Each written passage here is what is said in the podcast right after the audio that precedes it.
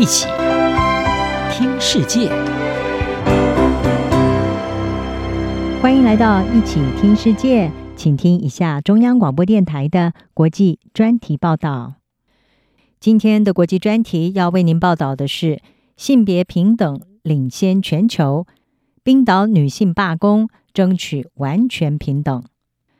冰岛在十月二十四号发动了一场二十四小时的罢工行动，有成千上万名女性，不论是从事有薪的工作，或者是无薪的家务劳动，纷纷离开了他们的工作岗位，呼吁要进一步对抗这个北欧国家的性别不平等问题。估计有超过十万名冰岛女性和非二元性别者参加了这一场罢工行动，而这个数字占冰岛三十七万总人口超过四分之一。这个行动也导致冰岛部分的学校、图书馆在当天被迫停业或者是提前关门，而全国只有一家银行营业。首都雷克雅未克的医疗院所也因为女性员工的停工，只提供急救服务。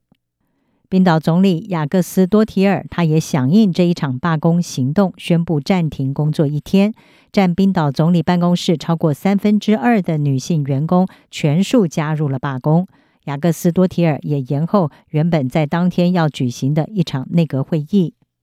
事实上，这并不是冰岛女性第一次进行罢工。自从1975年首次举行了这一项女性休假行动以来，冰岛已经发起过七次的罢工。但是今年的罢工不但参与人数是历年之最，也是48年来首次全天的罢工。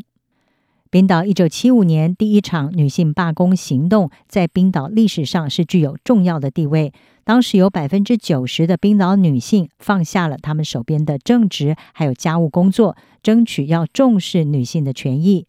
而该场罢工为冰岛政治带来了巨大的改变。冰岛在隔年通过了性别平等法案，并且在五年之后选出了全世界第一位民选女总统芬博阿多蒂尔。冰岛实行内阁制，他的总统是虚位元首。冰岛后来也在二零一零年选出了第一位女性总理西古达朵提，而她也是全世界第一位公开出柜的同性恋领导人。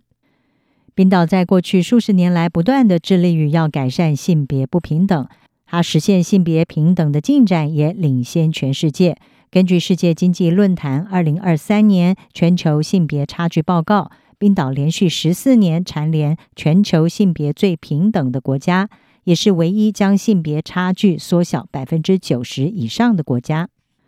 但是，即便如此，冰岛女性还是认为他们在实现性别平等上还有很大的努力空间。冰岛早在数十年前就制定了同工同酬的法规，但是呢，女性的薪酬到现在还是落后男性。根据冰岛统计局。冰岛二零二一年的性别薪资差距是百分之十点二，但是在金融保险业差距是扩大到了百分之二十九点七。教师或者是医疗照护这些比较不获得重视、薪资比较低的工作，大部分还是由女性来从事。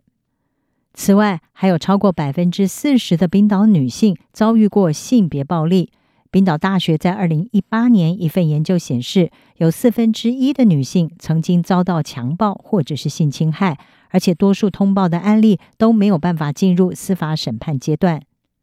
冰岛总理雅各斯多提尔他在罢工当天接受媒体访问的时候，引述了联合国的预估，是指出全世界的女性要等上三百年的时间才能够实现完全的性别平等，而这是让人没有办法接受的。雅各斯多提尔他向英国卫报表示，全世界在性别平等上进度缓慢，但是冰岛正尽其所能的应对巨大议题，从性别薪资差距到性暴力和性骚扰。